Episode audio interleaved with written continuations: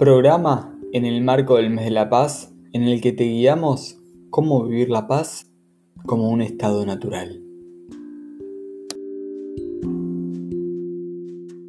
Iniciar y ahora sí, ya le damos entrada a Lucía Incerra. Lucía es, como antes seguramente ya la, ya la conocerás, es la fundadora de la Universidad de la Conciencia de 1996, desde de la Fundación Centro Argentino de Enneagrama desde 2001 y de Lucía Incerra Consultores también, toda la actividad que tiene de, trabajo corporativo en organizaciones.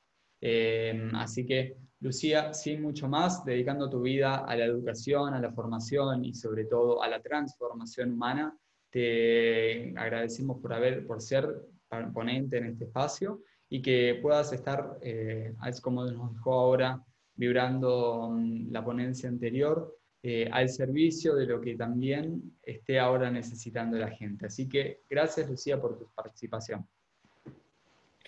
Bueno, buenos días a todos. Eh, una gran alegría que este espacio en este evento del Día de Celebración del Día de la Paz se pueda hacer desde la Universidad de la Conciencia con este gran equipo que tenemos. Y lo que me trae aquí en la educación para la paz no es una enseñanza, ¿sí? No, es mi educación en la vida, que me enseñó a mí, que, es realmente aprender a vivir. Y justamente eh, quiero traer varios niveles de esta educación por la paz. Y no dejaría de ser yo si no te dijera que quiero convocar a los seres que me han guiado en esta vida, a todos mis maestros, a, todos los seres, sí te voy a decir que son invisibles, pero que los siento como presencia, eh, a dos energías divinas, y te lo voy a compartir acá para que las veas, porque no hace falta hablar, sino transmitir, mostrar, que son Kuan Yin, que es una diosa femenina de Oriente, y María, la reina de la paz, que es también nuestra madre, eh, no te hablo de religión, te hablo de una confianza total que en mi vida, en los momentos donde la tempestad estuvo, donde las crisis surgieron, donde la vida se puso en riesgo, estas dos presencias en mi corazón me han hecho reconocer que no hay nada fuera de nosotros, que todo está dentro nuestro que estas presencias de estas cualidades divinas femeninas habitaban en mí y por ende que estaba en mí tener la conciencia y cada vez elevar más la conciencia de lo sagrado en la vida. Y justamente entonces es desde ahí, y ahí te voy a sacar esta imagen, eh, pensé, ¿qué es la paz? ¿Sí? Y esta imagen que te estoy trayendo es eh, la visita del año pasado a la Virgen de Medjugorje. Una visita que yo nunca me imaginé que iba a ser. Esto es lo que nos pasa en la vida, lo primero que nos pasa en la vida. Hay cosas que no la tenemos en nuestro radar, en nuestra perspectiva, pero de pronto nuestro corazón vibra, nuestro ser se enciende, nuestra mirada se hace fuerte, intensa, y es como si te encontraras con un ser amado. Y el año pasado yo sabía, tenía un sueño y ese sueño era navegar. Me encantaba, quería navegar y busqué una persona y un grupo para ir a navegar. Y justo cuando me encuentro me dice, Lucía, nos vamos a navegar a Croacia. Croacia, no, Croacia no es para mí, no está en, en mis objetivos. Dice, y me empezó a contar el lugar que era maravilloso, me entusiasmó, pero no sentía esa resonancia, no sé, nunca se me hubiera ocurrido ir a Croacia, esto que uno tiene como patrones, fijaciones, ¿no? Y de pronto eh, resulta que me dice, vamos a ir a ver a la Virgen de Meyugore y vamos a ir a, estar ahí, en el pueblo donde aparece la Virgen. Y ahí sentí que mi corazón se abría, se ensanchaba, se dije, sí, sí, es un sí, no sé de dónde me viene. Una locura total en medio de la realidad, no podía coordinar los días porque venía para acá y me tenía que ir a un congreso donde vi, en Chile, en la Universidad de San Sebastián, justamente convivencia en paz, y, no me cuadraba y algo mío era sí. Cuando uno le dice sí a la vida, desde ese lugar tan eh, único, auténtico, real, los milagros suceden. Y es ahí donde entendí esta frase, ¿no? Que la frase dice, justamente, se las voy a leer acá, dice, la paz es un estado consciente. Por eso el lema de hoy es, la paz es natural. Porque si estás consciente, la paz no es más ni menos que tu estado consciente y es una disposición a la benevolencia. Esta benevolencia tiene que ver con la bondad, con la disposición a ver lo bueno, que todo es bueno, no hay ni bueno ni malo. Y justamente esta paz que lleva al estado de la benevolencia nos hace ser empáticos y nos hace tener un corazón agradecidos, por, por ende, la paz es un estado, ¿sí? Consciente de nuestro ser que nos dispone a la benevolencia y nos dispone a estar conscientes de un agradecimiento profundo por lo que vivimos, por lo que nos toca, por la vida que elegimos. Ahora, no siempre elegimos desde un lugar racional. le elegimos cuando la vida nos trae estos milagros, elegimos desde una conciencia de milagros, desde una conciencia divina. Por eso no puedo dejar de hablar de educar en la paz si no hablo de que hay un camino espiritual genuino, verdadero, auténtico, difícil, eh, porque nos encontramos con todas nuestras sombras, con todo lo que no nos gusta de nosotros, con las realidades que no esperábamos y nos tocan, nos mueven, nos transforman, nos hacen sentir que podemos o que no podemos, nos hace muchas veces sentir que, que no entendemos el para qué, pero si nos dejamos llevar por esa fuerza incontenible de un espíritu que está presente más allá de las circunstancias, más allá de lo que vivimos o vive en nuestro entorno, nuestro país, nuestro mundo, ¿sí? Más allá significa que no es que no estemos presentes, más allá quiere decir que podemos empezar a ver, tener una visión, yo lo llamo percepción ampliada, de que hay muchas dimensiones en este plano, aquí ahora, en este cuerpo, en nuestra realidad, que está operando. ¿sí? Fíjate que, mira, voy a hacer una observación de mí misma en este momento, porque para educar no tenemos que saber, tenemos que conocernos a nosotros mismos, aprender a darnos cuenta y a escucharnos a nosotros mismos. Justamente educar es ser ejemplo. No hay un mensaje que dar. Nosotros, sí, somos, yo me siento instrumento de una fuerza superior que ni siquiera soy yo. Opera en mí, me toma, como te toma vos, como toma a tu vecino, como toma a las personas ¿sí? que están cumpliendo con un rol determinado en esta vida. Y ese rol puede ser muy luminoso, muy inspirador, ¿sí? muy de dejarte marca, huella en tu vida, como esos profesores, padres, tíos, amigos, que te dejan una impronta, una palabra, un momento en donde es lo que necesitabas escuchar, pero así también están aquellos que obran desde la oscuridad, obran desde la división, obran desde la separación, obran desde la ignorancia y la inconsciencia y también están por algo. Hay una razón, hay un propósito mayor de amor que está guiándonos y que nos está invitando a que descubramos que este ser espiritual, sagrado, que habita en nosotros es la paz. Es la paz. Aquí, en este plano físico y fuera de este plano físico. Y te decía, voy a hacer un mea culpa, ¿eh? voy a observarme. Fíjate cómo tengo la voz. Yo que soy educadora, que, que estoy permanentemente dando cursos, atendiendo a personas, trabajando con las personas, es mi medio. Es como decir, es mi herramienta la voz.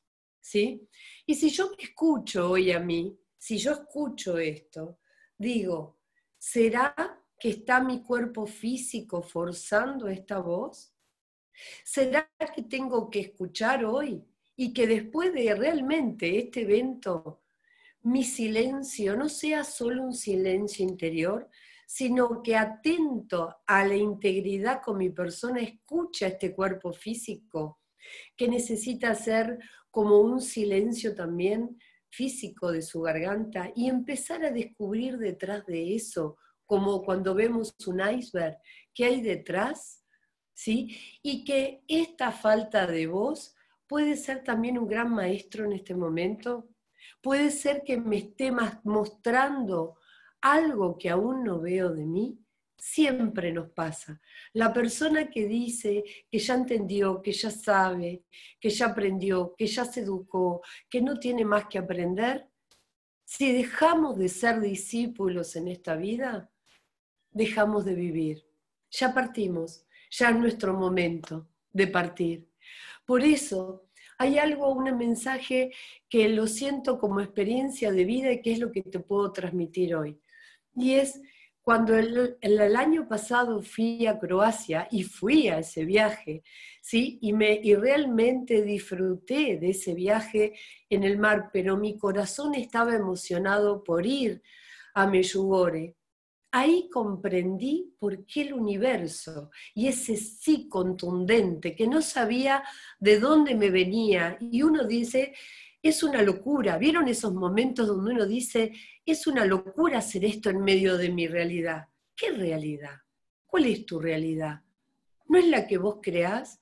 Cuando hay una fuerza tan grande del alma, cuando hay un sí tan grande en donde sabés que hay algo que tiene que suceder, más allá de todas tus creencias, de tus patrones, de tu historia de vida, de tu rutina, es donde generás la, gran transmutación, el cambio de piel. ¿Sí? Y eso se da cuando confiamos totalmente en que el universo nos está trayendo lo adecuado para aprender y evolucionar en este momento. Mira, si yo amo, amo esto que hago, para mí no es un trabajo, es una misión, es un propósito, pero hoy lo puedo decir, porque en, todo el trayecto de estos 30 años fui buscando cuál era mi misión en la vida y me sorprendí porque la fui encontrando de a poco. Yo vengo de la docencia, soy profesora nacional de Bellas Artes, después antropóloga vincular, trabajando con las relaciones y los vínculos. Trabajé por muchos años con grupos con arte y vida interior. Después con todo desde hace 26 años con este conocimiento tan maravilloso y poderoso que es la sabiduría del enneagrama. Y, y todo esto, yo digo, si uno empieza a ver, te empezás a dar cuenta que todo lo que haces es para educarte a vos misma Todas las personas que pasaron por mi vida me han educado. Por ende, somos discípulos de la vida y también somos maestros de otros, maestros y discípulos. El día que dejamos de ser discípulos, no entendimos nada, no entendimos la vida y no entendimos el para qué estamos, porque siempre hay algo más que aprender. Y justamente eh, pasa hoy en día esto. ¿no? Cuando uno es docente, quiere tener las claves fundamentales para dar al otro. Te voy a traer hoy claves, te voy a traer llaves para que te lleves, obvio, pero no depende de mí, depende de vos qué hagas y qué resuena en vos, como el sí que yo dije el año pasado. Y esta parte de la educación no es darte un conocimiento teórico, es provocar el anhelo en vos a que hay, una, hay algo más. Y vos sabrás qué es ese algo más, como yo lo pude saber en mi vida y todos los días voy aprendiendo. ¿Qué más? ¿Qué más hay? ¿Qué más me enseña? ¿Que a quién más estoy entregando y dando la energía? Esta fuerza de vida. A veces me pasa que cuando este, doy los, la certificación de Enneagrama, me, me, me, quedo tan, tan energizada por las personas que están, que digo, qué maravilla, nadie se enteró que soy yo la primera que está recibiendo. Justamente cuando voy el, año pasado a Croacia y voy a Meyugore, sabía que me iba a encontrar con alguien amado. Sabía que tenía esta emoción profunda de reencontrarme con alguien que hacía no solamente años, siglos que no veía. Y no sabía quién era, ni qué iba a suceder ahí. Y veníamos de un viaje largo, de todo el día, de, ir de Split a donde está la Virgen en Meyugore, este, y de pronto yo sentía una emoción tan grande que mi cuerpo emanaba energía. Fuimos a la misa donde está la Virgen y, nos, y nosotros queríamos subir al cerro, y ya era casi de noche. Y con unos amigos que estábamos ahí, nos dijeron que teníamos que caminar unos kilómetros. Esos kilómetros nunca nos dimos cuenta que fueron 14 kilómetros en su vida. Ninguno de los que estábamos lo sentimos. Un matrimonio amigo con su hija, el capitán del barco que habíamos ido a navegar y mi persona. Cuando empezamos a subir había una parte muy escarpada y era de noche. Y yo sabía que no había ningún inconveniente, ningún miedo, nada, nada. Todos me decían, pero es de noche, eh, no vas a ver el camino, te vas a tropezar. ¿Vieron cuando algo vos sentís que te lleva y te guía? Había que llegar a esa cima, había que llegar a donde estaba la Virgen. Yo sabía que teníamos que llegar. Llegamos a las 12 de la noche siempre digo que las personas que nos acompañan, para mí era tan fuerte que quienes estuvieron a mi lado fueron ángeles, no fueron seres humanos. Y si me están escuchando en este momento, tanto a Eli como a Marcelo, eh, saben de lo que estoy hablando. Fueron ángeles en mi vida. Llegué a la Virgen y no les puedo decir más que no pensé en nada, simplemente agradecí por estar a tantas, tantos kilómetros de mi casa, de mi lugar, de mi realidad, en un lugar desconocido, en un lugar que se, se veía que estaba consagrado, pero también se veía que había, ahí había habido guerra, un lugar donde realmente las personas son diferentes, porque han transitado muchos dolores y muchas heridas muy cerca, ¿sí? la guerra justamente, y, de pronto me tiré al suelo donde estaba la Virgen. Y yo no me di cuenta el tiempo que pasó, pero un, una hora pasó, una hora. Y en esa hora sentí que la tierra me tragó y que la tierra arrancaba de mí todo dolor, arrancaba de mí toda creencia. Era como si me hubiera chupado, entregado a esa fuerza de ese monte. Había, hacía cuatro años que había fallecido mi madre y yo sentía ahí también que había podido cerrar ese duelo. Podía ahí haber entregado todo ese dolor y esa tristeza. Pero no lo supe antes, lo supe en ese momento y me entregué a ese momento. Y justamente por eso es que sucede el milagro. Al día siguiente, estábamos a la mañana desayunando muy temprano, a las cinco y media de la mañana, porque a las siete volvíamos a subir al, al cerro. Y yo sentía una alegría, una paz, una sensación de estar en el lugar correcto, un agradecimiento a este ser que no sé quién es que habita dentro mío, por haber dicho sí ahí, a ese momento. Y cuando vos sentís eso, hay una confianza total a la vida, a una fuerza superior trascendente, a una energía que te eleva. y que por más que transites la peor noche oscura del alma, te hace sentir que la vida tiene sentido. Y es entonces que en estos momentos uno se replantea qué es educar, porque la vida te está educando día a día. Entonces, para poder educar, te quiero mostrar una, una frase que me parece maravillosa, ¿no? Que es esta que te quiero compartir, que dice así, la educación no cambia el mundo, cambia a las personas que van a cambiar el mundo. Si sos padre, si sos madre, si trabajas con jóvenes, si, si estás en un ámbito o en alguna institución, si conscientemente para poder transmitir algo valioso e inspirar, tenés que empezar a cambiar vos, ¿sí? La educación no cambia el mundo, sino cambia a las personas que van a cambiar el mundo. La primera pregunta que te dejo es, ¿cómo te estás educando? ¿Quiénes son tus maestros? ¿Quiénes son tus maestros en este momento? Fíjate algo, eh, hay un hermoso cuento, y te lo quiero traer en este momento, eh, de un sabio, de un sabio de, la India, que dice que había un maestro tibetano que antes de morir este, era un, iluminado. Uno de sus discípulos le pregunta, Maestro, siempre te hemos querido hacer una pregunta. ¿Cuáles han sido tus maestros?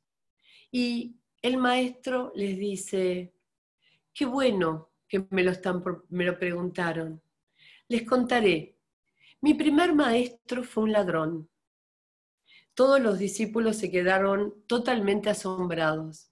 Sí, dice, en esta búsqueda de esta fuerza espiritual, esta guía espiritual, empecé a andar por muchos pueblos, a, ir y a conocer a la gente, a entender cómo vivían. Dice, y de pronto llegué a un pueblo donde no tenía dónde dormir.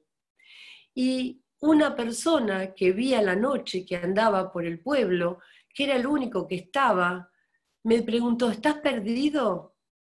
Y cuando yo me preguntó así, yo, claro, mi ego dijo, no, perdido no. Y entonces esta persona me dijo, sí, estás perdido. Dice, porque aquí a la noche no hay nadie en el pueblo que esté caminando. Y entonces le dijo, te invito a mi casa. Dice, porque yo a la noche salgo a trabajar. Y accedí, fui a su casa con el, con el, transcurrir de las noches, me fui dando cuenta, dice, decía el maestro, que esa persona que me preguntó a mí era el ladrón, salía la noche a buscar, a ver qué podía conseguir. Y cada vez que volvía a la mañana, yo le preguntaba, ¿y trabajaste de noche, conseguiste algo? Y él decía, no, pero mañana será mejor. Mañana puede ser que sea un día mejor. Y así todas las noches, ¿sí? Hasta que me quedó grabado en mi corazón que mañana puede ser un día mejor. Y hoy me doy cuenta que ese mañana es la conciencia que tenemos de saber que este presente es lo mejor que nos está sucediendo. El segundo maestro fue un perro el perro resulta que estaba yo con mi vasija, les cuenta a sus discípulos, estaba con mi vasija tomando agua al lado de un río. Y era lo único que tenía y creía que estaba desapegado, porque lo único que me quedaba como bien eran mis vasijas. Y esta vasija tenía agua y tomaba agua y miraba la naturaleza. De pronto veo un perro que empieza a ladrar porque empezó a ver su imagen en el agua y se ve que tuvo miedo, ¿sí? Y en el miedo se tira al agua y empieza a tomar agua nadando en el río. Y me enseñó a que todavía había una parte de mí que estaba pegado con miedo a perder esa vasija. Tiré la vasija, la dejé en la tierra y me tiré al río como el, el, el perro y empecé a tomar agua del río. y me di cuenta que aún por miedo estaba apegado a mi vasija. Ahí aprendí cuántos apegos que tenemos a las personas, a las cosas, por miedo a no soltar, por miedo a quedarnos sin nada, cuando no nos damos cuenta que hay una abundancia inmensa en nuestra vida. Y por último, dice el cuento, dice, me encontré con un niño, un niño en el momento que yo estaba orando, dice, empecé a prender las velas y estaba prendiendo cada una de las velas y lo veo al niño así, muy como absorto en esa luz que yo estaba prendiendo. Entonces, como buen maestro, le digo, niño, ¿sabes de dónde viene la luz?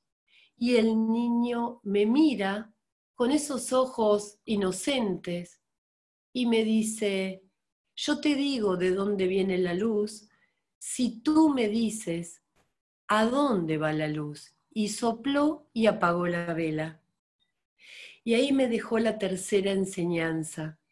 Y la tercera enseñanza es mi, que yo me sentía superior espiritualmente y que no supe qué contestarle, ni de dónde venía la luz, ni a dónde iba la luz. Solo era una vivencia interior. Y que ese niño, con su espontaneidad, me estaba enseñando. Bien, este cuento que te digo, en donde yo también le puse un poco de mi experiencia, es lo que nos hace darnos cuenta que muchas veces no sentimos que este momento presente sea lo mejor.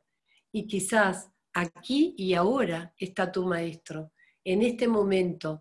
Y tu maestro es aquello que ahora te está educando, sea la naturaleza, sea el dolor de ver partir a alguien, sea la necesidad de alguien que, quiere o necesita tu abrazo, tu palabra, tu tiempo, tu capacidad de escucha, sea tu estrés por tener que atender a varias cosas al mismo tiempo o estar en varios Zoom con tu trabajo y agradecer porque este es el mejor momento en el cual no podés perder la esperanza, porque ese ladrón lo que le enseñó al maestro es que la esperanza es la fuerza motriz de la vida. Y cuando uno conecta con la esperanza, aprende a amar lo que está viviendo. Y educar es amar. Educar es amar en que todos somos justamente eh, dignos de ese amor. Educar es amar en la dignidad humana. Todos somos dignos porque somos divinos. ¿Sí? ¿Qué, cómo, ¿Qué estamos diciendo? Esto, somos dignos porque somos divinos. Esta es la gran llave. La dignidad y la divinidad viene de la misma experiencia. ¿Qué significa? Que cuando nos sentimos que nuestro ser tiene una experiencia trascendente en esta vida, por ser, estar vivos, nos sentimos dignos de amor, porque ese amor es el que nos mantiene en la vida y porque esa dignidad es, tiene que ver con ese amor propio también, con el amor a uno mismo. Como decía Jesús, ama al prójimo como a ti mismo no, sabemos amarnos a nosotros mismos. Por eso desde la Universidad de la Conciencia, un lema fundamental que trabajamos para la educación es mm, trabajar en tus tres niveles de conciencia. La conciencia de vos mismo, educate a vos mismo, conocete, valorate, validate, comprendete y cuídate, porque es la manera que vas a aprender a comprender las diferencias con los demás, a valorar a los demás, a escuchar la realidad de otros, la percepción de otros, ¿sí? y a empatizar con lo que al otro corazón humano le pasa, a empatizar con la dignidad que el otro tiene. No es como vos, no, seguro que no, ahí está el valor. No es no, habla como vos hablás, no seguro, habla de otra manera y vas a tener que aprender a escuchar esa manera de hablar. No tiene la misma acción que vos, no, justamente vas a aprender otras maneras de accionar. ¿Sí? ¿No le interesan los mismos temas que vos? No, claro, qué bueno que estés abierto a aprender temas que no están dentro de tu foco de interés. La conciencia de uno mismo es fundamental para empezar a descubrir la otra conciencia, que es la conciencia comunitaria. Nosotros aprendemos a ser unos en la diversidad. Eso es la paz. Ese es el lema de la paz justamente. Ser uno en la diversidad. Por eso este maravilloso símbolo que tengo atrás, al cual también estoy consagrada, por años y por vidas, yo creo, ¿sí? Me parece que, que nunca lo elegí, me pasó como este viaje a Croacia, sino que siento que un día tomó mi vida y este símbolo me eligió a mí para cumplir con mi misión y nunca lo entendí hasta hace unos años atrás cuando empecé a recoger los frutos de esta experiencia de transformar las conciencias humanas a través del proceso de conocerse interpersonalmente con los demás e intrapersonalmente, hacia adentro de uno mismo. Y esta segunda conciencia es la conciencia comunitaria, la conciencia de yo no soy, somos. Cuando vamos creciendo en nuestra conciencia, vamos liberándonos del ego. Este camino del ego al ser, en donde el ser es infinito, tiene infinitas posibilidades que aún no conoces de vos mismo. Y es desde ahí, desde ese ser, donde le decimos verdaderamente con coraje, con valentía, sí a la vida, a pesar de lo que sentimos, a pesar de lo que pensamos y a pesar de lo que accionamos. ¿Por qué digo a pesar? Porque nos trasciende en la valentía esta, este coraje de ser, trasciende toda creencia, toda expectativa y nos volvemos expectantes a lo que la vida tiene para traernos. Y educar a alguien es eso, es estar expectante a la presencia del otro, al encuentro con el otro. Saber que nos ponemos a la escucha del otro desde nuestra propia presencia y dignidad. No podemos rendirnos a la dignidad de quien estamos educando si primero no sabemos que hay una dignidad y una presencia en nosotros que está haciendo con el otro. ¿Sí? Y esto es amar. Por eso educar es amar. Es amar ni más ni menos. Cuando me preguntan, Lucía, ¿qué es el coaching? Un acto de amor. Cuando cada vez tengo una persona delante, sea una en el uno y uno, y me abre su historia de vida y su corazón, es, es amar esa historia, es ponerme en el zapato de esa persona, por más que ese zapato no lo conozca y no lo calce. Y entonces es empezar a moldar mi ser, a expandir mi, mi manera, es como moldearme a mí misma para entrar y calzar en ese zapato del otro, pero no podemos caminar con el otro. Educar es saber que podemos ser instrumentos, pero el otro camina por sí mismo. El otro es el que elige, el otro es libre, como sos vos, libre de elegir. Entonces ahí está la verdadera educación, también en generar esta conciencia comunitaria, en donde cuando somos hay una conciencia transpersonal, que lo que yo hago, por más mínimo que sea, sea levantarte y sonreír porque la vida es linda y mirar una flor o mirar a la persona que tenés al lado en tu casa y decirle buenos días con, los ojos llenos de gratitud, o tener la gratitud porque tenés un té caliente en tus manos, ¿sí? o la gratitud porque sabés que en otra parte del mundo hay alguien que está pensando en vos, o la gratitud simplemente porque estás escuchando tu respiración y estás viva o estás vivo. Eso ya es cambiar la conciencia, elevar nuestra conciencia. Sí, Lucía, pero escucho tantos miedos hoy en día, escucho tanta, tantas situaciones de división, de, de ideologías. ¿Qué estás escuchando? Vos sos libre de saber qué escuchás.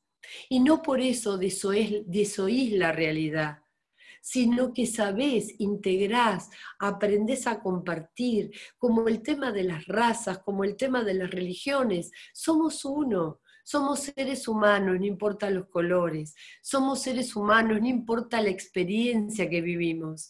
Hace dos años atrás, Trella, viajé a Medio Oriente. Te aseguro que creía estar en otro planeta, no en otro país yo decía, ¿qué pasa acá? ¿Por qué viví esto?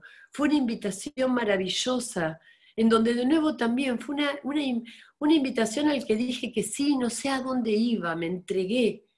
Y te aseguro que tuve que cambiar mi forma de pensar, mi forma hasta de, de, ver cómo veían a la mujer en esas culturas, mi forma de entender la cultura, de entender los valores de la vida. Y, y desde ahí decir, Lucía, sos vos la que tiene que abrir. Fui a Medio Oriente a abrir mi cabeza, a entender otro mundo, a entender otros valores. Entonces, ¿cuáles son? ¿No será que hay tantos valores como seres humanos hay, pero hay un valor que es la vida? Hay un valor que es esta experiencia espiritual que trasciende, trasciende todos los valores y que es el bien. El bien, la belleza y la verdad, los tres valores trascendentales. ¿sí? Entonces, la paz no se encuentra ahí. Este estado de paz nos encuentra cuando optamos por nuestro bien personal. Empezá por tu bien personal. ¿Qué es lo que hoy no estoy haciendo para no encontrar ese bien? Que sé que me lo dicen, que sé que lo, lo escucho de otros, pero no lo estoy gestionando en mí, no lo estoy validando en mí. Aún no lo reconozco, pero Lucía, no sé cómo cambiarlo. No sé, no entiendo cómo, no me doy cuenta. Ahondá, indagá, busca ayuda, tené la humildad de buscar ayuda, porque es ahí en lo más profundo donde hay una resistencia, hay una traba, hay una negación, hay un miedo, hay un juicio que está trabando, evitando que este estado, estado de paz, estos valores, ¿sí? hagan de vos tu mejor versión. Y qué honesto que es empezar a trabajar con todo esto, ¿sí? que está en nosotros porque somos humanos y nos reconocemos también como seres humanos finitos. Y es ahí donde quiero contarte otra cosa, otra experiencia. Mira, te voy a transmitir solamente una pantalla, te voy a mostrar una pantalla, pero para que veas algo, porque me pongo a hablar y es increíble, ¿no? Pero bueno, este, no, la puedo correr la pantalla. Pero bueno, no, no importa. Acá, fíjate, esto.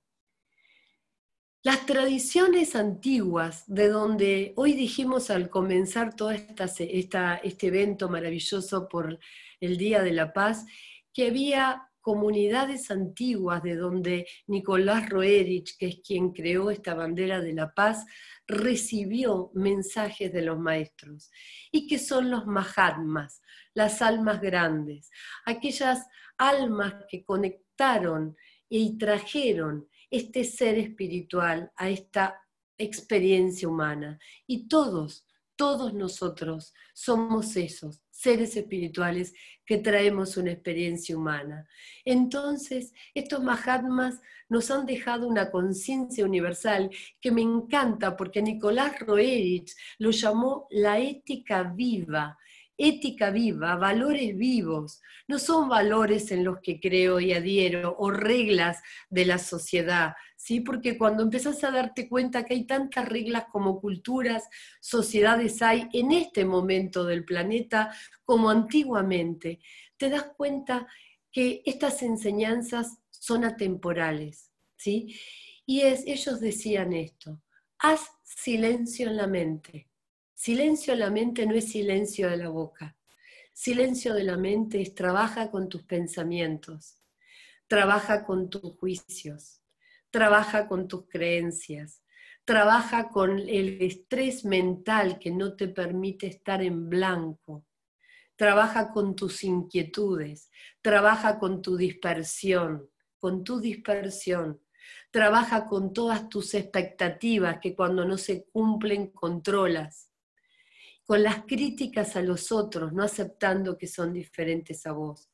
Y pon atención a tu presente. Haz en tu corazón un silencio profundo para que puedas escuchar ese corazón de niño o de niña que tienes.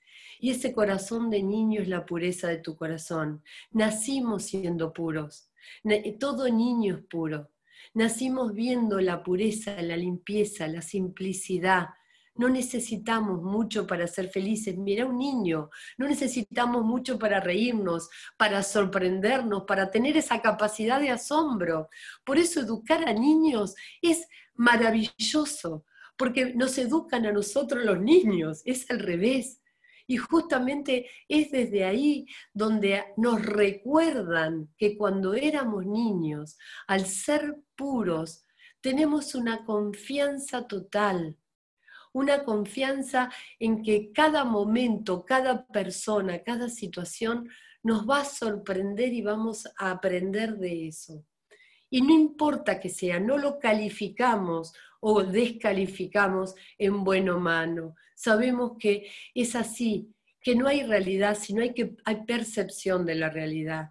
Y que nada es, el observador nuestro es neutro, es amoroso está abrazando todo lo que nos sucede. Y ahí es donde aparece esa pureza del corazón, ¿sí? En donde en esa pureza del corazón aparece el humus, la tierra, sabernos hijos de la tierra, sabernos chamanes. Chamán significa eso, hijos de la tierra. Por eso todas las comunidades aborígenes nos enseñan esos. Yo desde el año 1996 que me he conectado con un ser increíble que es la última tehuelcha acá en Argentina, doña Mercedes Nahuelpan, y con la que me ha despertado a mí a una conciencia que hay otras dimensiones. Ella me enseñó en mi experiencia personal, en contacto con ella, viviendo en la comunidad, viviendo con jóvenes que habíamos llevado al lago Rosario, al sur del sur en Argentina, que se puede vivir comiendo hierbas y teniendo 90 años,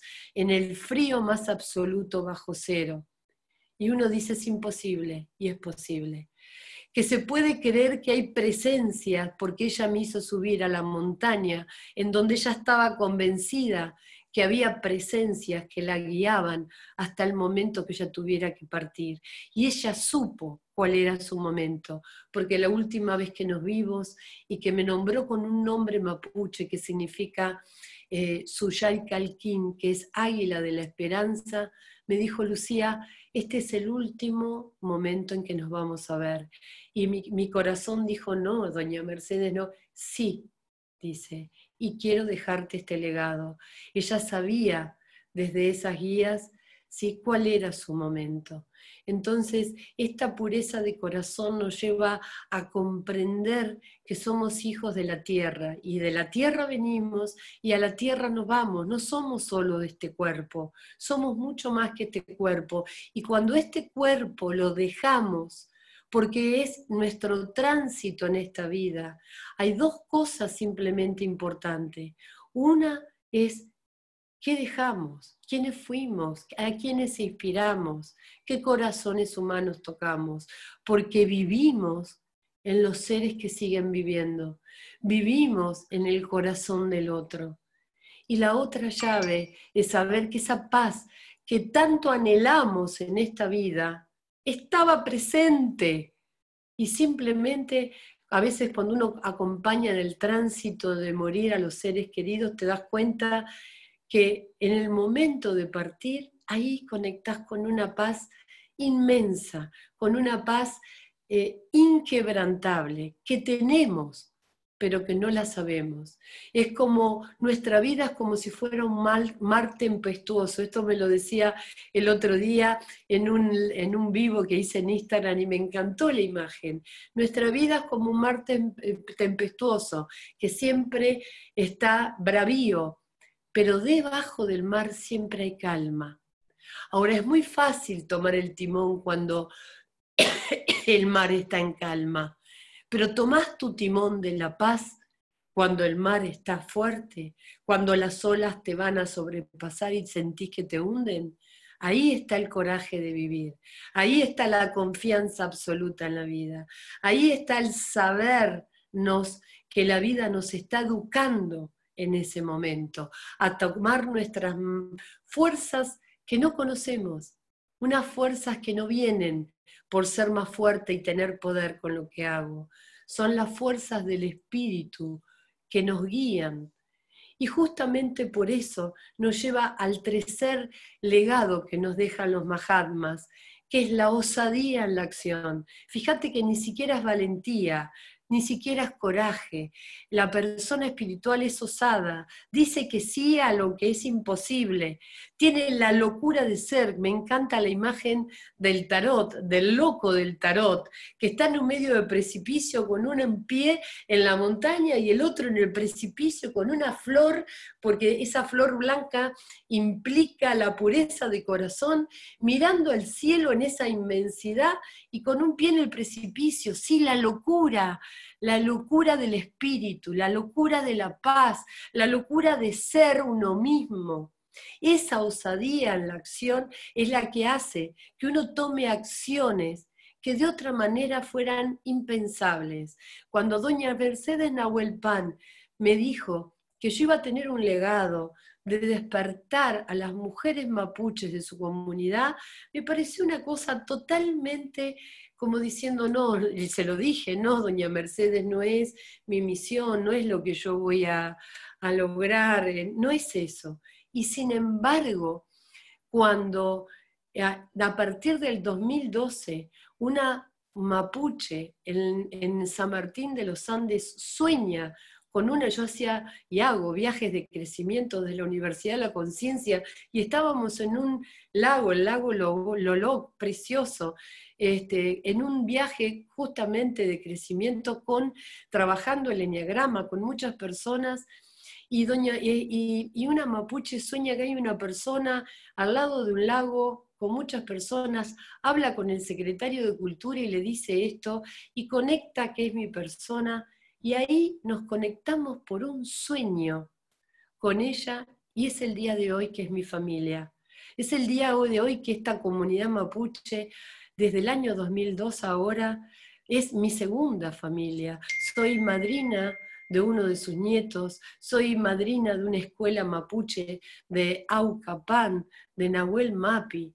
¿sí? Eh, Nahuel Mapi es una zona que está cerca de Junín de los Andes, pero no es eso fui ahí todos los años porque aprendí de ellos a vivir con lo que hoy estamos aprendiendo con la pandemia, a vivir con lo que solamente necesitamos, a vivir desde el espíritu, a vivir con los vínculos que realmente nos tocan el alma, nos resuenan, y no porque tienen poco o mucho, no porque son pobres, porque la pobreza no está en lo que tenemos, la pobreza está en el alma.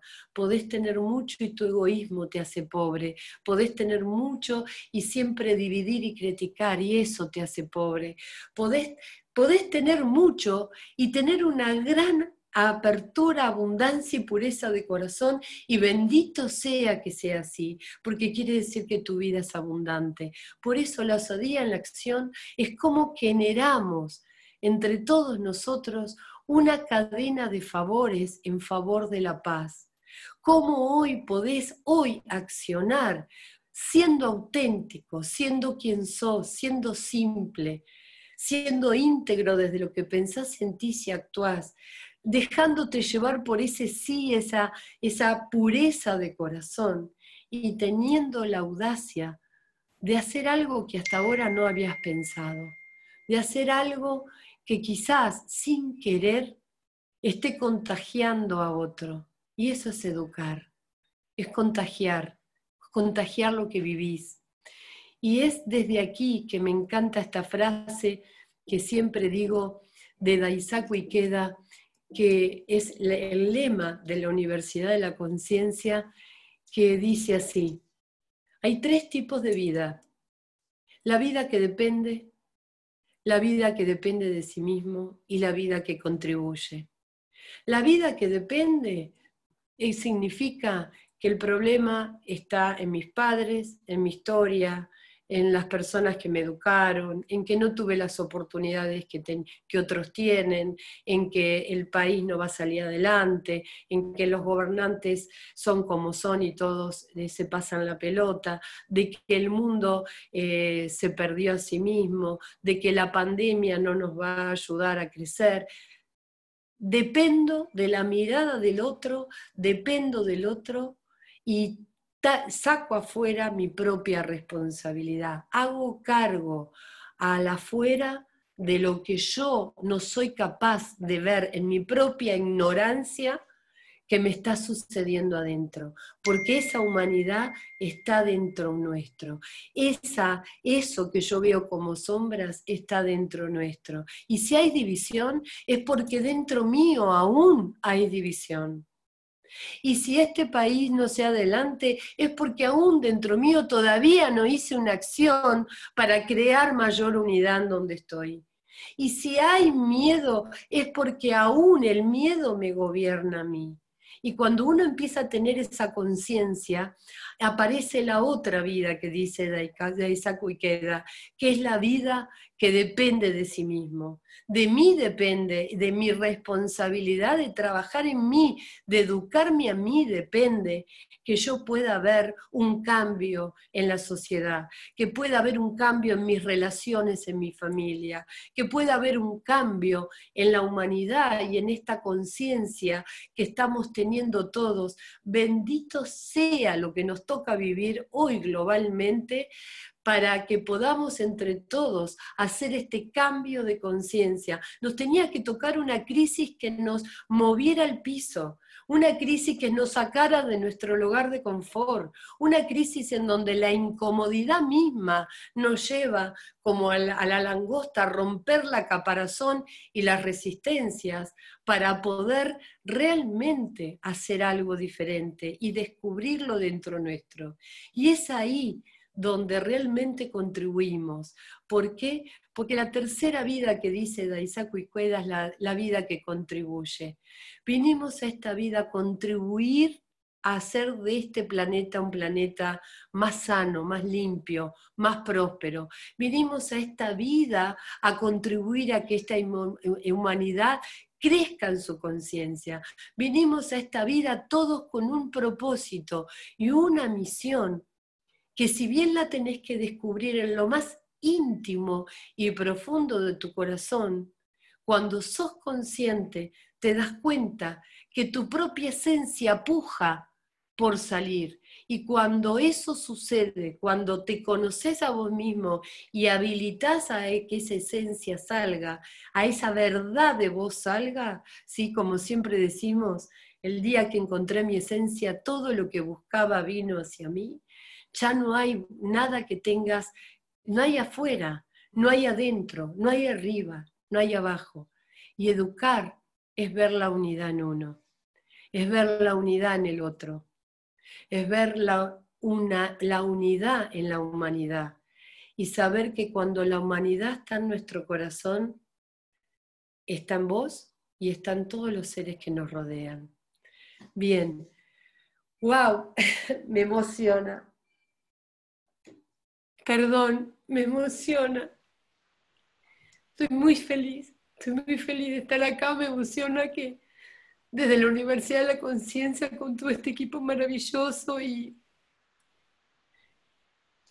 y poder transmitir esto que, que, lleva también, también tantas dificultades, tantas crisis, tantos momentos maravillosos de ver partir a los seres queridos y, y en, los seres queridos aprender que hay otra vida, ¿no?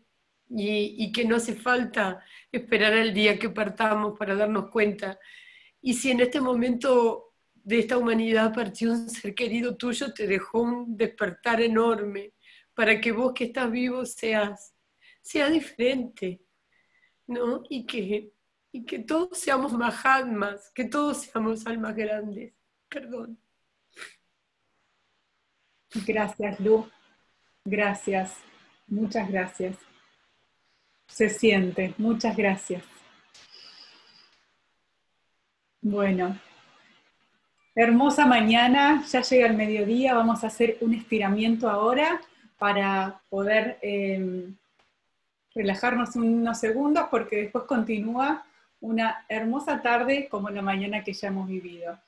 Así que, que bueno, lo que planteo es poder estirarnos un poco, poder inhalar, exhalar, estirar los brazos, poder estirar la espalda. Si estás sentado y te querés parar, parate.